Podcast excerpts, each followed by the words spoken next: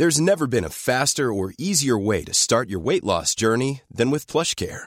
PlushCare accepts most insurance plans and gives you online access to board-certified physicians who can prescribe FDA-approved weight loss medications like Wigovi and Zepbound for those who qualify. Take charge of your health and speak with a board-certified physician about a weight loss plan that's right for you. Get started today at plushcare.com slash weight loss. That's plushcare.com slash weight loss. plushcare.com slash. Bonjour et bienvenue dans Podcasting, le podcast quotidien d'actualité du Grand Sud-Ouest. Chaque jour, suivez-nous à la découverte de l'information régionale avec les journalistes des médias indépendants qui sont nos partenaires. Je m'appelle Jean Berthelot de Lagleté.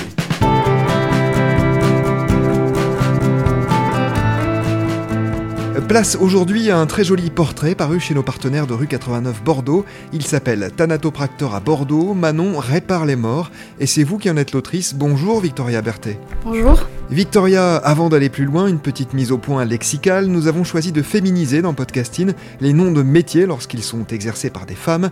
Nous parlerons donc pour notre part de thanatopractrice, et justement, est-ce que vous pouvez tout d'abord nous expliquer ce qu'est un thanatopracteur ou une thanatopractrice? Euh, oui, alors euh, thanatopracteur, en fait, c'est le métier qui consiste euh, à embaumer les corps afin que ces derniers soient présentés aux familles. Donc la première partie, ça consiste à extraire tous les fluides qui accélèrent la dégradation euh, corporelle. Et ensuite, il y a une partie maquillage, juste avant la présentation des corps aux familles. C'est donc un métier très particulier. Vous vous êtes intéressé à une jeune femme qui l'exerce et dont nous allons parler, Manon Abarategui.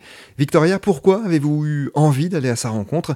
Qu'est-ce qui a motivé l'écriture de votre article?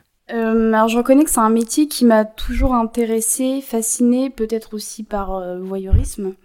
Dans le cadre euh, de l'école, donc à l'IJBA, où je suis étudiante en deuxième année de master, on a dû réaliser un portrait euh, sur euh, une personnalité, un inconnu, et moi j'ai choisi de m'intéresser à quelqu'un qui pratique euh, la thanatopraxie.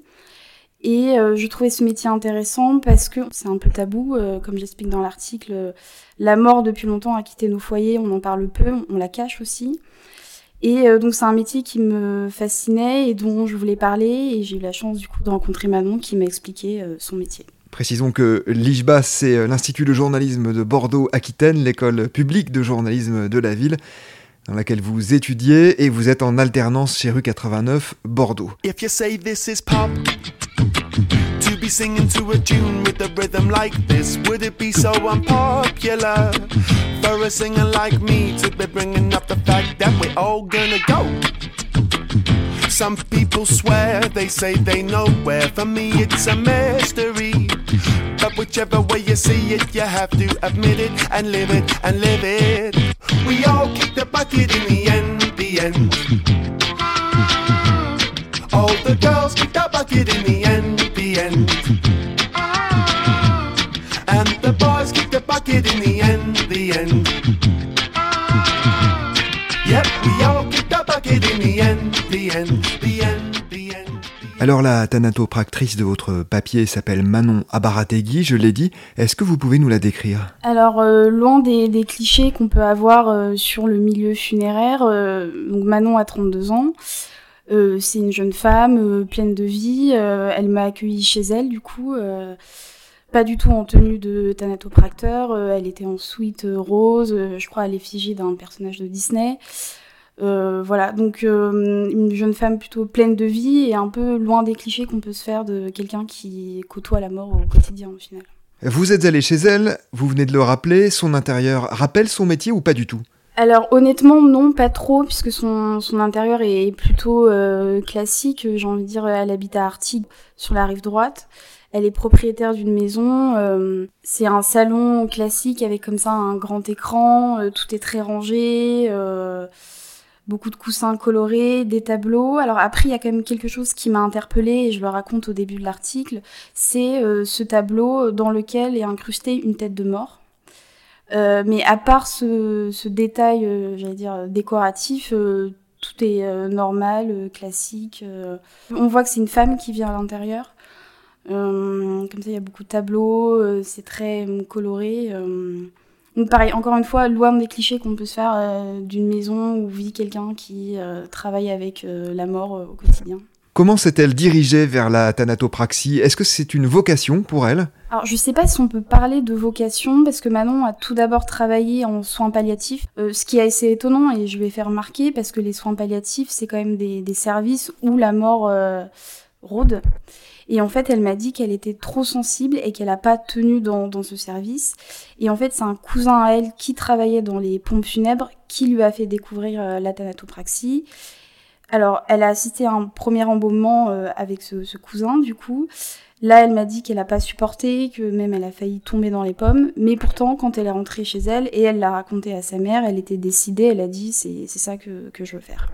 Les soins palliatifs, ce sont ces soins qui sont dispensés à des malades qui n'ont plus d'espoir de rémission et euh, principalement ils servent euh, à soulager leur douleur. Comme tous les métiers en rapport avec la mort, il y a une part de tabou autour de celui-là. Comment Manon le ressent-elle? Est-ce qu'elle en parle facilement avec ses amis, avec sa famille? Elle en parle facilement, euh, même si Manon m'a dit que par exemple le soir quand elle rentre, la première chose qu'elle veut faire c'est oublier sa journée. Donc elle en parle très peu à ses amis, à son copain aussi. Euh. elle me dit ils sont pas dans ce milieu-là et du coup ils ne peuvent pas comprendre ce que, ce que je vois. Donc parfois elle en parle, parfois elle en parle pas. Euh, voilà. Il euh, n'y a pas nécessairement un besoin tous les soirs euh, de raconter ce qu'elle a vu la, journée. elle me dit que maintenant, ça, ça fait 5 ans qu'elle travaille, elle a l'habitude et elle prend sur elle, entre guillemets.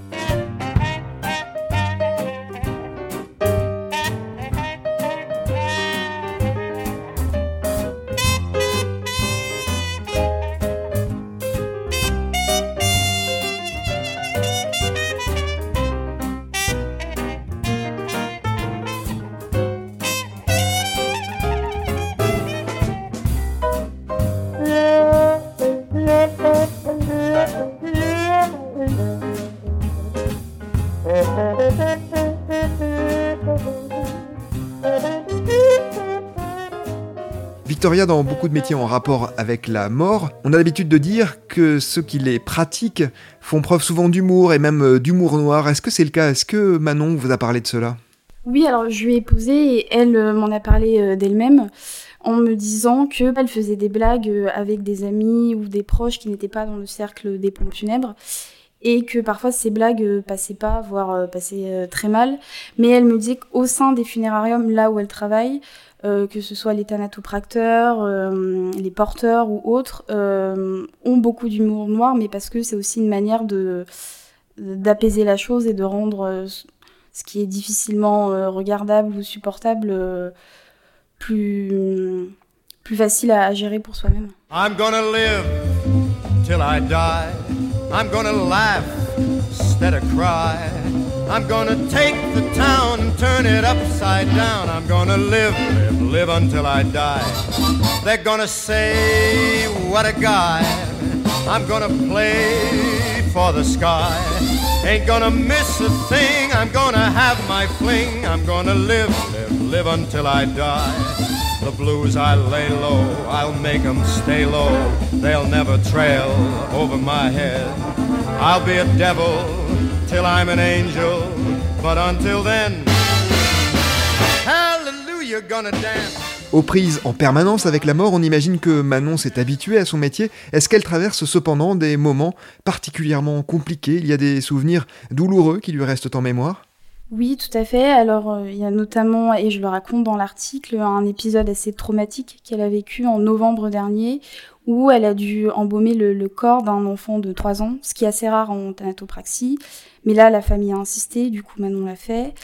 Et là, elle me dit que oui, et encore maintenant, elle y pense, ça a été un épisode euh, douloureux, parce qu'au final, euh, la mort chez un enfant, c'est quelque chose qui n'est pas forcément naturel. Et donc de ça, pour le coup, elle en a parlé, notamment, elle m'a dit qu'elle s'est beaucoup confiée à, sa mère. Et euh, il y a d'autres choses difficiles, euh, par exemple aussi quand elle doit euh, embaumer le, corps de quelqu'un qui est jeune, notamment de, son âge par exemple. Il y a une sorte d'identification qui est faite. Et ça, c'est particulièrement difficile. Un dernier mot, Victoria, vous avez passé du temps avec Manon à Barategui. Quelle impression vous a laissé la jeune femme? On imagine qu'il faut une grande force intérieure hein, pour exercer cette profession. Alors oui, il faut une grande force intérieure et en même temps, euh, Manon me l'a dit et ce que j'ai ressenti, il faut aussi une grande sensibilité. C'est pas parce que le, corps est, mort et plus en vie. Euh, il y a beaucoup de respect dans la manière dont elle en parle. Alors oui, il faut être armé parce que euh, parfois il y a des choses qui sont difficiles à, regarder, notamment dans le cas de personnes qui se suicident ou accidentées de la route. Mais je crois qu'il faut allier cette force intérieure à une grande sensibilité. Merci beaucoup Victoria Berthet d'être venue au micro de Podcasting. Je rappelle le titre de votre article paru chez nos partenaires de rue 89 Bordeaux, un article que je conseille d'aller voir parce que c'est vrai que à l'intérieur vous revenez en détail sur la manière de pratiquer son métier, sur euh, beaucoup de sentiments dont vous a fait part euh, Manon Abarategui. Et donc cet article s'appelle Thanatopracteur à Bordeaux, Manon répare les morts. C'est la fin de cet épisode de podcasting, production Anne-Charlotte Delange, Juliette Chénion, Lisa Feignet, Mathilde Leuil et Marion Ruot, iconographie Magali Marico, programmation musicale Gabriel Taïeb, réalisation Olivier Duval. Si vous aimez podcasting, le podcast quotidien d'actualité du Grand Sud-Ouest, n'hésitez pas à vous abonner, à liker et à partager nos publications. Retrouvez-nous chaque jour à 16h30 sur notre site et sur nos réseaux sociaux, ainsi que sur ceux des médias indépendants de la région qui sont nos partenaires. Retrouvez-nous aussi sur toutes les plateformes d'écoute, dont Spotify, Apple Podcasts ou Google Podcasts. Podcasting c'est l'actu dans la poche.